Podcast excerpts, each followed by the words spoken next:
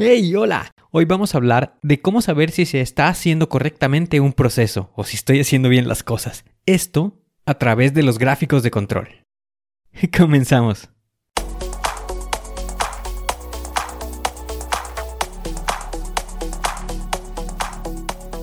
Bienvenido a Planea y Organiza. Para sobresalir en el trabajo es necesario contar con las estrategias para poder crear planes y organizarte de la mejor manera. Con esto se reducirán los problemas como el estrés y la incertidumbre.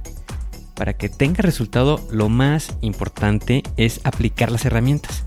En Planea y Organiza hablamos de las estrategias que se utilizan en las mejores industrias, para que así tú puedas saber qué hacer, cómo proceder y encontrar un porqué.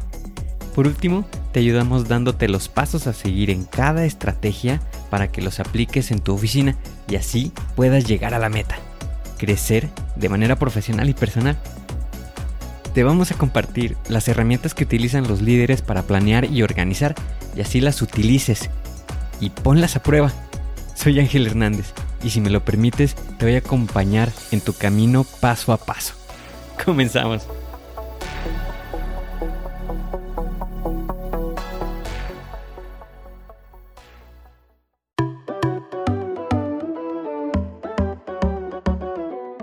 Cuando estamos realizando una actividad, de alguna manera queremos saber si estamos haciendo bien las cosas, si un proceso que se está realizando está dentro del control, si una pieza tiene las dimensiones que corresponde, si un alimento está durando lo que estamos pronosticando en su tiempo de vida. Ejemplos de este tipo son los que en ocasiones nos preguntamos, bueno, ¿y cómo lo podemos controlar? ¿Cómo lo podemos estudiar para saber si vamos bien? Ya que al no saberlos, pues tenemos estas dudas, esta incertidumbre, que conforme va pasando el tiempo, pues a veces hasta nos enojamos o nos estresamos demasiado. Y esto conlleva a que nos esté costando tiempo, energía, inclusive dinero por no saber qué es lo que está ocurriendo. Y esta parte la comprendo porque yo estuve encargado de un proceso en el que tenía que estar evaluando condiciones para la entrega de unas piezas. Y al aplicar la herramienta de gráficos de control, se pudo asegurar el suministro de las partes. Es por eso que en el episodio de hoy te quiero compartir cuáles son los pasos que puedes seguir para desarrollar una gráfica de control.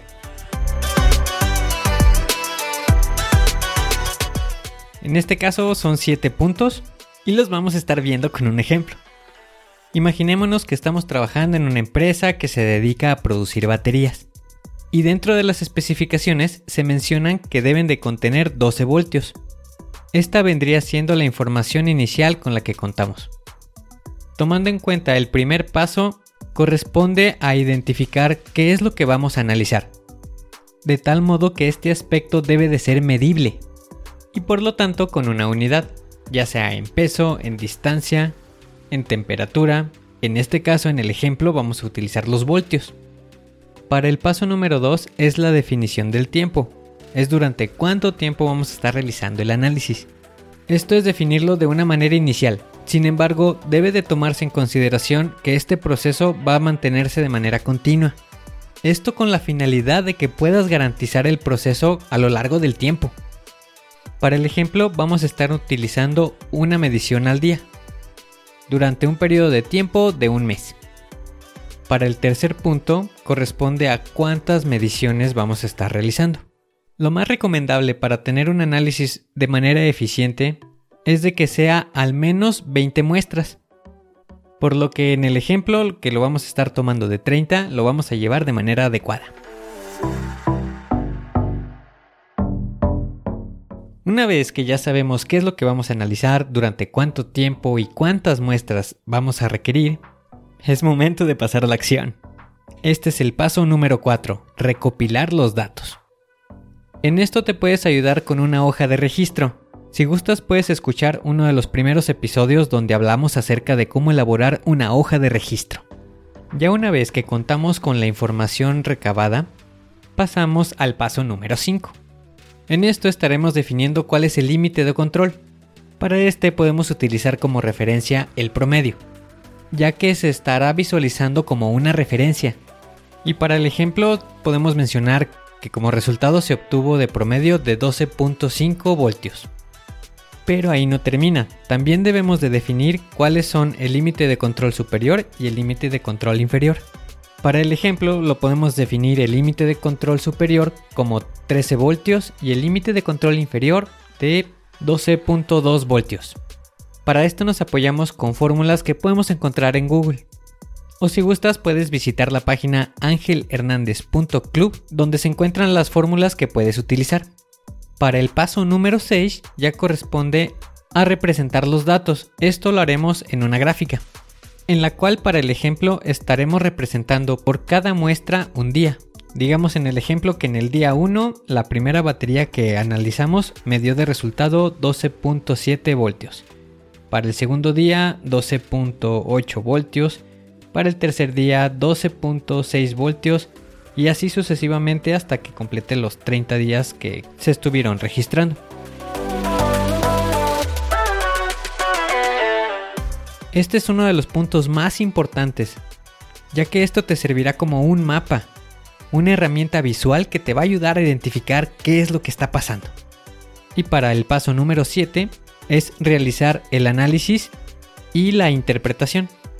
Para esto se pueden presentar varias situaciones, es posible que tu proceso se encuentre dentro de los límites de control, sin embargo puede ocurrir que en alguna ocasión alguno de estos valores esté fuera de estos límites.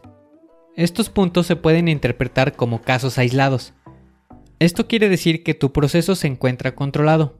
Sin embargo, hay que estudiar ese caso aislado para identificar qué es lo que ocurrió y así tendrás pistas que te ayudarán a fortalecer más el proceso.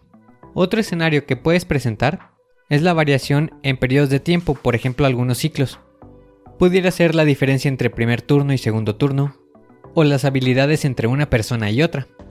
Y otro ejemplo es la tendencia, ya sea si los datos de las muestras están yendo hacia el límite superior o si están yendo hacia el límite inferior. Con esta información te podrás apoyar para saber si es necesario realizar algún ajuste en tus procesos o si se encuentra estable y controlado tendrás información que te avalará en tu toma de decisión. Ya con esto ya no tendrás el problema de no saber por qué están pasando las cosas o cuándo ocurrieron.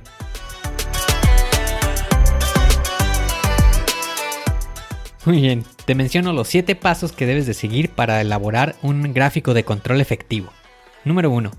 Identifica qué es lo que estarás analizando. Número 2. Define durante cuánto tiempo lo vas a estar estudiando. El punto número 3 es cuántas muestras vas a registrar. El paso número 4 es pasa la acción, recopila la información. El paso número 5 define los límites de control, el superior y el inferior. El paso número 6 representa los datos en una gráfica y el punto número 7 analiza e interpreta la información.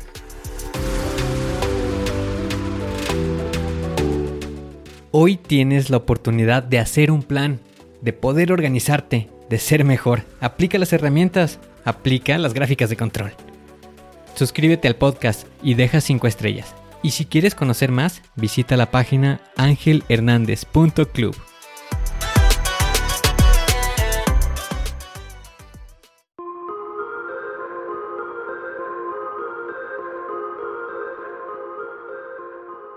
¿Y ahora qué sigue? ¿Cuál es el siguiente paso que tienes que dar? Lo más importante es iniciar hoy, paso a paso. Pero empieza para estar más cerca de alcanzar tu meta. Las herramientas de las que hemos hablado ya las conoces, pero el problema es que no las utilizamos. No las pierdas en el olvido. Continúa utilizándolas y así continuarás mejorando. Sé mejor que ayer. Te espero en el siguiente episodio para continuar creciendo. Te espero aquí, en Planea y Organiza. Pero recuerda, la fuerza está en ti. Respira fuerte, concéntrate y haz que suceda.